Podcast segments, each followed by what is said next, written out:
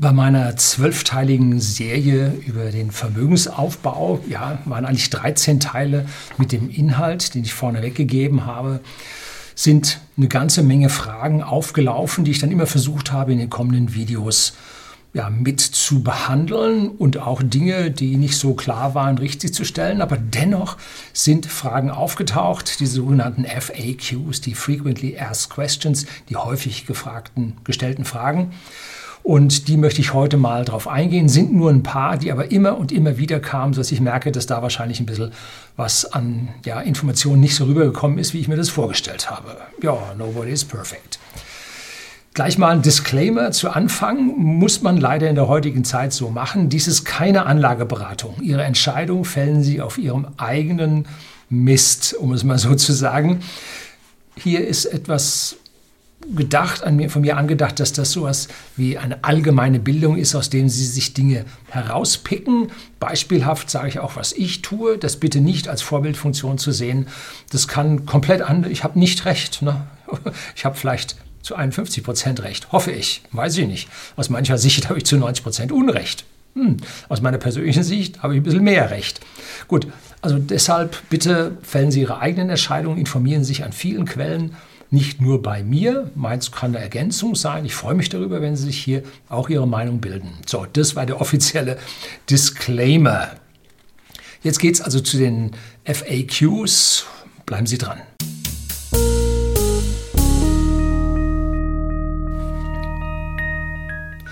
Guten Abend und herzlich willkommen im Unternehmerblog, kurz Unterblog genannt. Begleiten Sie mich auf meinem Lebensweg und lernen Sie die Geheimnisse der Gesellschaft und Wirtschaft kennen, die von Politik und Medien gerne verschwiegen werden.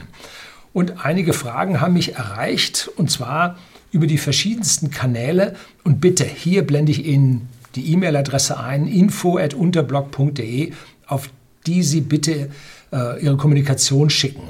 Die viele Leute schreiben mir, äh, auf whisky.de, den Versender hochwertigen Whisky an privaten Endkunden. Bloß da ist so viel los, dass diese Mails als Spam praktisch weggedrückt werden.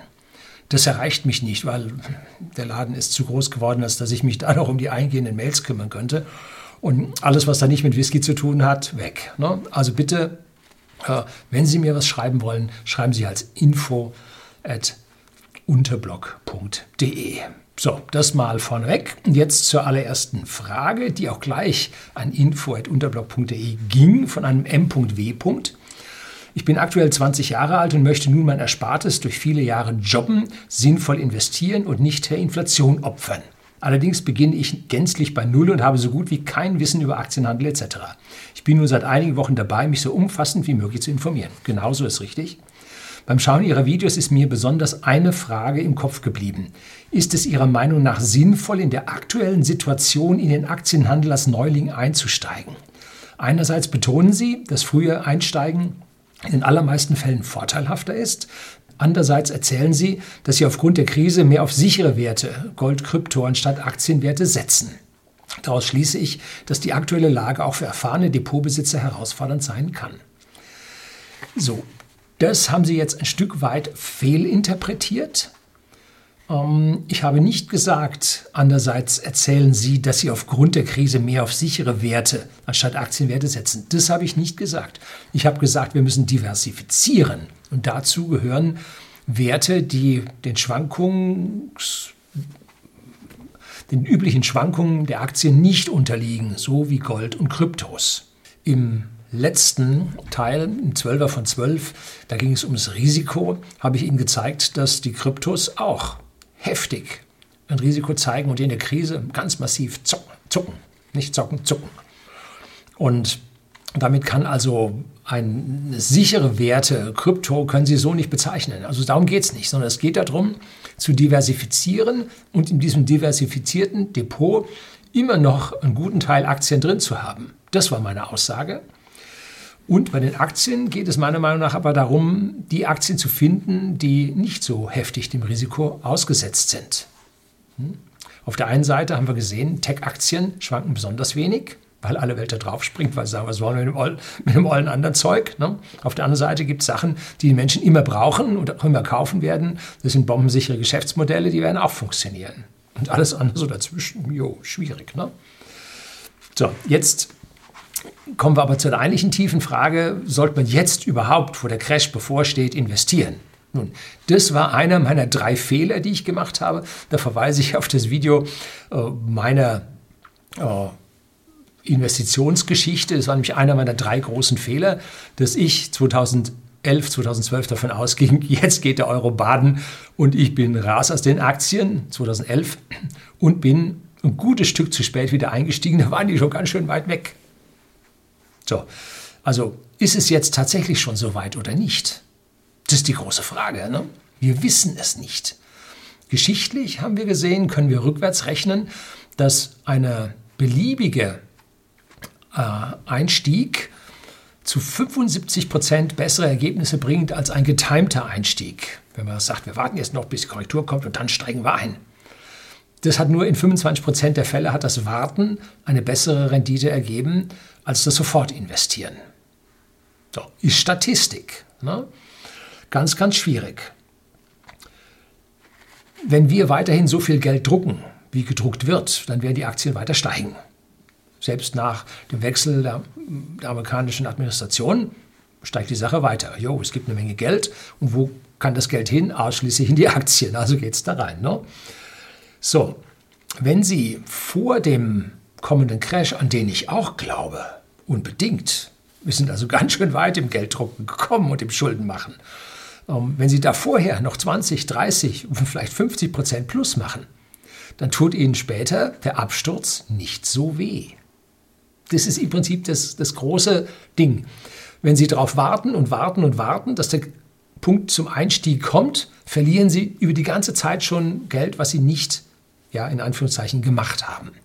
Das ist das Hauptproblem und das ist, und wenn Sie da äh, mentale Qualen haben, verstehe ich das durchaus. Ne? Ich hatte sie 2011, 2012 hatte ich sie auch. Was stimmt nicht für die kommenden Quartale positiv?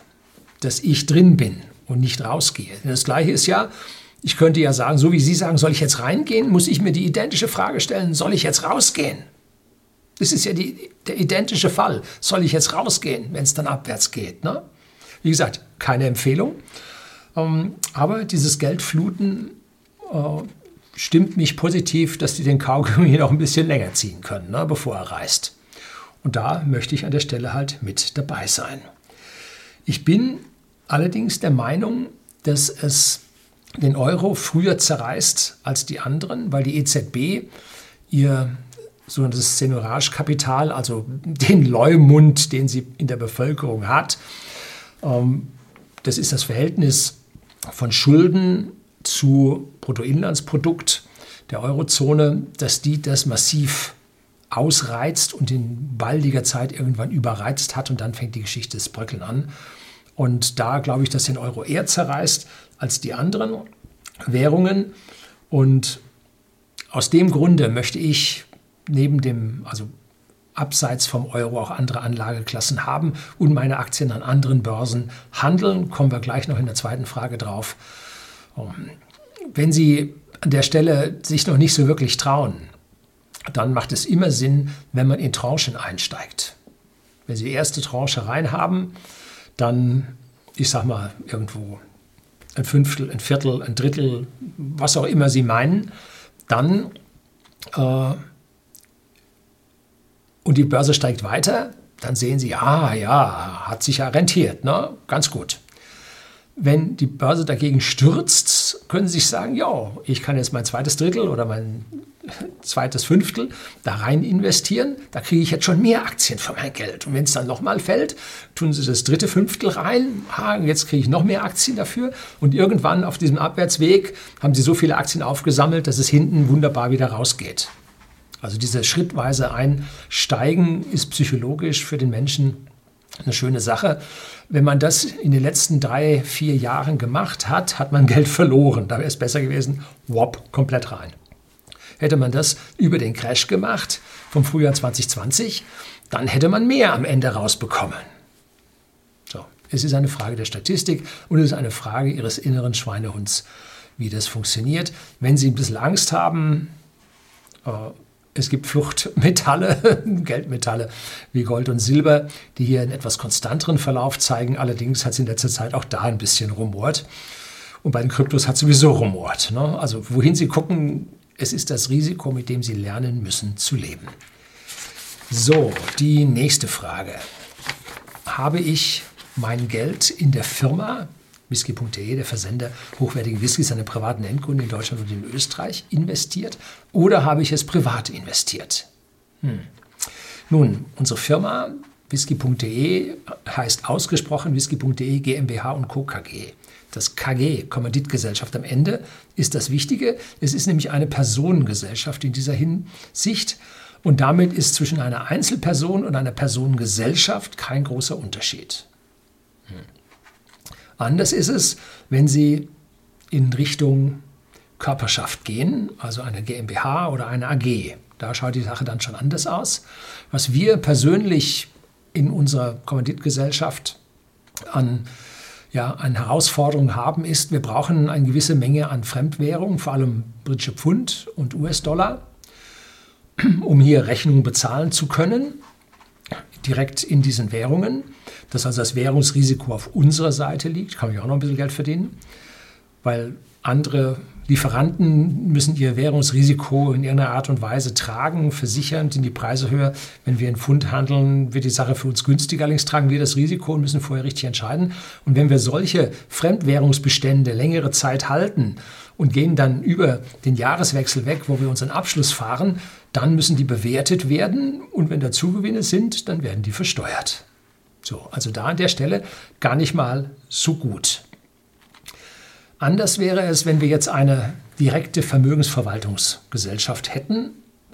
Und hier können wir Aktien lustig hin und her traden und müssen die zwischendrin anfallenden Kursgewinne nicht oder fast nur wenig versteuern und können dann in die nächsten Aktien reingehen und weiterhandeln.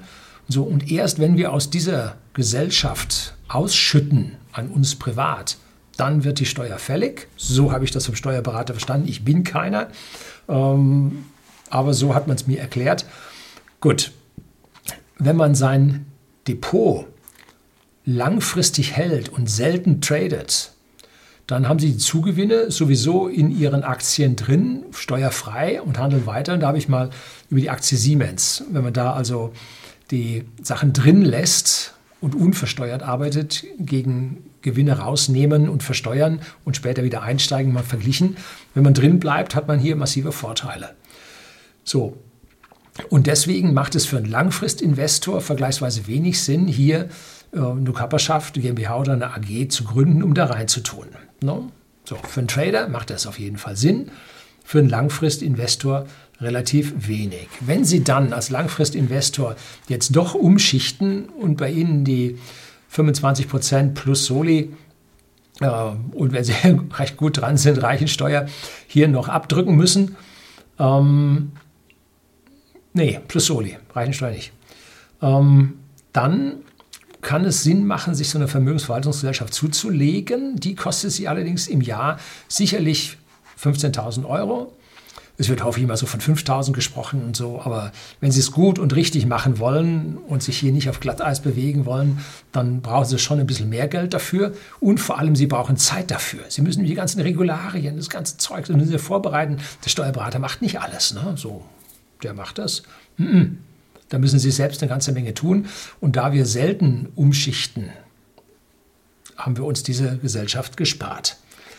Allerdings, es gibt ein Problem, wenn es hier zum gesellschaftlichen finanziellen Showdown kommt. Wenn also hier äh, Vermögenssteuern, Vermögensschnitte, Vermögensabgaben, Lastenausgleiche und, und, und, all das über uns ausgekippt wird, was der IWF schon mal für Deutschland vorgerechnet hat, Frau Lagarde damals.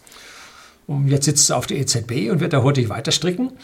Ähm, dann wird es die wohlhabenden Privatpersonen an dieser Stelle ganz massiv erwischen und die Körperschaften, die GmbHs und AGs, wird man mehr oder weniger in Frieden lassen, weil daran ja Arbeitsplätze hängen. Nun, wie viele Arbeitsplätze in der Vermögensverwaltungs GmbH drin sind, das sei mal dahingestellt. Aber ich bin jetzt nicht so sicher, dass ja, in Berlin brennen nicht die hellsten Kerzen auf der Torte. Ne? So, also dass man da innerhalb von Körperschaften sicherer ist als, ja, als Privatperson. Noch besser ist es, wenn Sie diese Vermögensverwaltungsgesellschaft nicht auf EU-Boden haben, sondern in einem Ausland sitzen haben.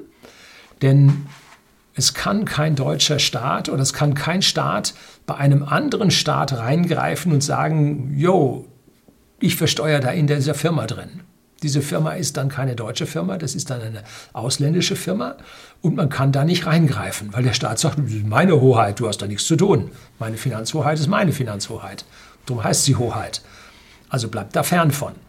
Und der deutsche Staat kann dann nur das versteuern, was aus dieser Vermögensverwaltungsgesellschaft ausgeschüttet wird an den ja, Begünstigten dieser Gesellschaft. Und wenn er nichts ausschüttet, wird auch nichts versteuert. So, wenn Sie jetzt auf irgendein Paradise gehen, dann ist die Wahrscheinlichkeit hoch, dass Sie an dieser Stelle dann von irgendeinem hässlichen Menschen über den Tisch gezogen werden, der Ihnen weniger von dem Geld überlässt als unser Staat. So, ganz schwierig. Äh, da sind also zum Teil äh, geht es da ums Hauen und Stechen. Also hier hinzugehen und zu sagen, ich gehe da auf irgendeine Südseeinsel und investiere da mein Geld und so. Vorsicht, ganz große Vorsicht. Und deshalb sollte man sich Länder anlachen in dieser Hinsicht, die dem CRS, dem Common Reporting Standard, angeschlossen haben. Und die sind nämlich dann von dieser Geldwäsche und so und dem Verdacht und so weiter befreit. Allerdings erlaubt der Common Reporting Standard äh, oder erfordert der Reportings in die Länder äh, der Eigentümer dieser Firmen, sodass da also dann doch was sichtbar wird. Also an dieser Stelle gibt es keine wirkliche Sicherheit und der Zugriff der immer gierigen Politiker wird in Zukunft auf alle solche Anlageformen tatsächlich da sein. Die Frage ist, wie viel wird verschont und wie viel wird nicht verschont. Und was haben die richtig Reichen gemacht? Ja, die sind längst von uns weg. Ne? Die haben auch ihren Pass zurückgegeben. Ähm, die leben jetzt irgendwo in ihrem Paradies, ähm, leben von ihren Geldern sehr, sehr gut. Es gäbe zwar ein Common Reporting Standard, aber da sie die Staatsbürgerschaft von Deutschland nicht mehr haben, wird auch nichts mehr reported. Ne? So. Und deswegen, weil diese hohen Geldsummen aus Deutschland verschwunden sind, darum liegen wir auch mit unseren Vermögenswerten nicht nur median, Hälfte der Personen, sondern auch im Schnitt, wo also die ganz Reichen mit dazugezählt werden, liegen wir auch im ganz schlechten Bereich in der EU. Die Reichen sind weg, die Superreichen, die sind weg. Ne? So, und zusätzlich, wenn Sie jetzt also in diesen Paradiesen sich anheimisch machen wollen, äh, da sollten Sie, also sieben, ein siebenstelliges Depot reicht wahrscheinlich nicht. Sie müssen also äh, schon in Richtung achtstelligen Depot, also zig Millionen sollten Sie schon haben, damit Sie sich die ganzen anfallenden Kosten und die ganzen Mühsal, Ihr Geld hier zu verschaffen, ähm, dass Sie sich das leisten können. Das ist das Gleiche, dass der Mittelstand diese ganzen Steuersparmodelle ähm, über Irland und Niederlande äh, nicht schafft, weil hier die Eintrittskarte in diese Steuersparmodelle im Millionenbereich liegt und so viel bleibt diesen mittelständischen Firmen im Prinzip nicht übrig. Ne?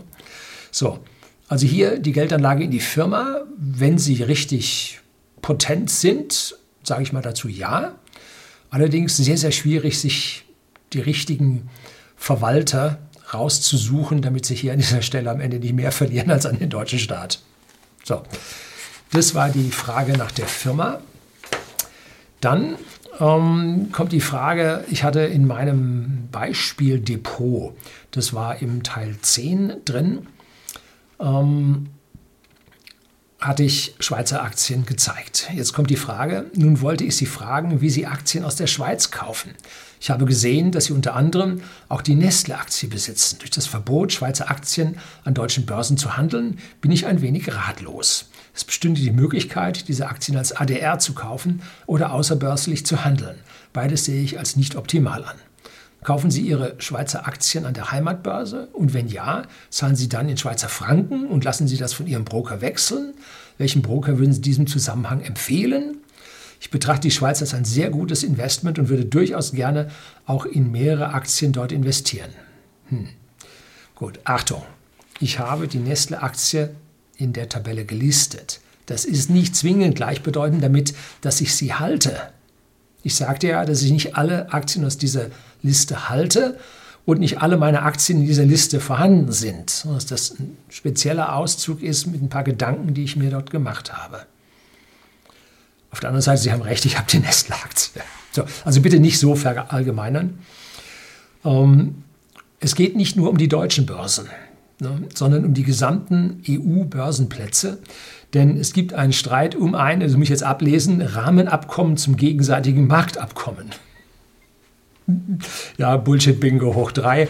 Also hier streiten sich die Bürokraten von der EU mit der Schweiz, die da nicht mitmachen will und hat dann als Strafmaßnahme hier den Handel Schweizer Aktien an den europäischen Börsen verboten, weil die Schweiz sich wahrscheinlich nicht so sehr in die Karten lassen blicken will oder äh, einen Rucksack da nicht mitnehmen will, wo noch andere Dinge drin sind, die ihnen nicht gefallen. So. Ich bin, wie ich gesagt hatte, bei der Brokerwahl beim Interactive Brokers drin und da hat man die Möglichkeit, A, am Forex-Markt selber seine Währung zu wechseln und das ist billig. Also sie wechseln da mit minimalen Kosten. Das ist fantastisch. Ähm, dann haben Sie auch die Möglichkeiten, an den verschiedensten Börsen der Welt direkt zu handeln. Ich gehe an die Nasdaq, ich gehe an die New York Stock Exchange, ich gehe äh, nach London Stock Exchange und ich gehe auch an die Swiss Exchange. Da kann man da an allen diesen Börsen handeln. Man muss dafür allerdings vorher das entsprechende Geld in diese Währung wechseln. Es geht über den Forex-Handel dort, das geht in der Zehntelsekunde, haben Sie Ihr Geld, was Sie brauchen. Und so ist in meinem Depot einmal die Leitwährung drin, in der äh, das ganze Depot mit dem Reporting geführt wird. Und dann gibt es die ganzen Währungen, die Sie parallel dazu halten. Und da habe ich also in Summe einen Viererkorb von von Euro, von Pfund, von US-Dollar und von Schweizer Franken. Japanische Werte habe ich nicht, chinesische Werte habe ich nicht über Yen, äh, über Yuan äh, gekauft. So. Allerdings gibt es beim Handel an der Schweizer Börse noch ein gewisses Aufgeld, was Sie da bezahlen müssen. Und zwar gibt es da in der Schweiz die Stempelsteuer. Hm, was ist das? Nun, Sie zahlen auf den Kauf von Schweizer Aktien an der Schweizer Börse 0,075 Prozent an den Schweizer Staat. Das ist die Finanztransaktionssteuer, die bei uns diskutiert wird. Die gibt es in der Schweiz schon ganz lange. Und das Resultat davon, die Schweizer Börse ist relativ unwichtig. Hm? Die ganzen Trader bleiben davon weg, weil das schnelle Hin und Her macht hier besonders die Taschen leer. Ähm, aber Langfristinvestoren, die jetzt, ich sag mal, wahrscheinlich irgendwo auf dem Bürgerstock da ihren Kaffee trinken, äh, die werden wahrscheinlich an der, äh, an der Schweizer Swiss Exchange äh, traden, aber die machen das ganz, ganz langfristig und da mal 0,075 Prozent abzudrücken, tut denen nicht weh. So, wenn Sie jetzt an der Schweizer Börse eine ausländische Aktie handeln wollen, dann wirkt man Ihnen das Doppelte rein, 0,15 Prozent. So, wenn Sie jetzt also einen Deal mit einer Schweizer Aktie an der Swiss Exchange über den Interactive Brokers machen, dann äh, zahlen Sie für einen 10.000 Schweizer Franken Deal, zahlen Sie 7,5 Schweizer Franken an Aufgeld. Das tut Ihnen nicht weh, nicht wirklich. Und äh, langfristig macht es keinen Unterschied. Ne? So, ähm, dann gibt es natürlich noch ganz feine Unterschiede. So multinationale Konzerne wie ABB zum Beispiel zwischen Schweiz und Schweden, glaube ich. Ne? Äh, da funktioniert der Handel an den europäischen, an den EU-Börsen.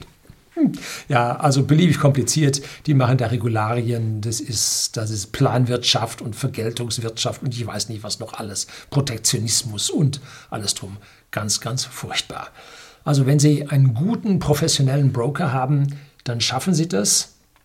Ähm, ich habe auch geguckt, ich kann zum Beispiel beim FlatEx, kann ich also auch an der Swiss Exchange traden. Funktioniert auch. Also wenn das nicht geht, dann haben Sie einen Broker, der sehr rudimentär unterwegs ist. Also von Professionalität ist da nicht so viel mit dabei. So, nun kommen wir dann zur letzten Frage, und da geht es jetzt noch weiter in diese Währungen hinein und in die Missverständnisse, die aufgetreten sind. Und zwar, ich habe da so ganz salopp gesagt, ich führe meine Depots in Dollar. Und jetzt knitter, knatter, knitter, knatter. Äh, die einen sind äh, gebildet genug, um zu sagen, eigentlich macht das doch gar nichts aus, weil eine Aktie ist ein Sachwert und keine äh, und ist nicht in einer speziellen Währung nominiert, ja, sondern ist ein Sachwert. Und wenn ich die Aktie in Frankfurt verkaufe, kriege ich dafür Euro und verkaufe sie in New York City, dann kriege ich Dollar dafür. Fertig. Also das sind die einen weit genug und die anderen sagen, auf meinem Konto stehen, da beim Broker stehen nur Euro, wie kann ich denn das in Dollar umwandeln? Ja, die sind noch nicht so weit. Und jetzt mal ein bisschen Fleisch dazu. In letzter Zeit habe ich ebenfalls mit großem Interesse Ihre geniale Serie zum Vermögensaufbau verfolgt. Herzlichen Dank dafür. Wobei mir eine Frage dazu keine Ruhe lässt. Sie erwähnen in Teil 10 Musterdepot, dass Sie Ihre Depots vorwiegend in US-Dollar führen, weil dem Euro nicht mehr zu trauen ist. So, um es hier jetzt ganz deutlich zu sagen, ich führe die Werte nur bei meinen eigenen Berechnungen in meinen Spreadsheets führe ich sie in US-Dollar. Weil ich die meisten Werte in US-Dollar gekauft habe an den entsprechenden Börsen und dann muss ich da weniger umrechnen. Und da ich von diesen Konten nichts entnehme, weil ich mein Leben hier mit whisky.de, dem Versender hochwertigen Whiskys an den privaten Endkunden verdiene, ähm, muss ich da nichts entnehmen. Und deswegen macht ein Umrechnen in Euro für mich keinen Sinn, weil ich das ja hier in Euro nicht ausgebe. Also da bin ich mehr äh, praktisch veranlagt und sage, ich rechne das in der Währung aus, in der ich das an den entsprechenden Börsen gekauft habe. Warum kaufe ich das an den anderen? Na, jetzt machen wir erstmal weiter. Ähm, Natürlich habe ich auch Werte, die jetzt in Euro laufen. Zum Beispiel meine Xetra-Gold-Position, von der ich schon gesprochen habe. Die ist natürlich in Euro, weil man die an der Frankfurter Börse, an der Xetra-Börse handelt. Und Roche und Nestle, die ich in der Liste aufgeführt habe, die habe ich beide, die laufen in Schweizer Franken. Hm? So. Ein Ende des Euro, und da kommen wir jetzt zu dem eigentlichen Punkt, weshalb ich persönlich schon in Dollar denke, hat meiner Ansicht nach keine Auswirkung auf mein Aktienvermögen, zum Beispiel bei X-Tracker DWS, ne? sofern es sich um Aktien aus dem Nicht-Euro-Raum handelt. So, im Prinzip ja, haben Sie vollkommen recht, das sind Sachwerte und nur je nachdem, in welche Währung man es wo dann einlöst, äh, hat es dann eine Nominierung in irgendeiner Währung.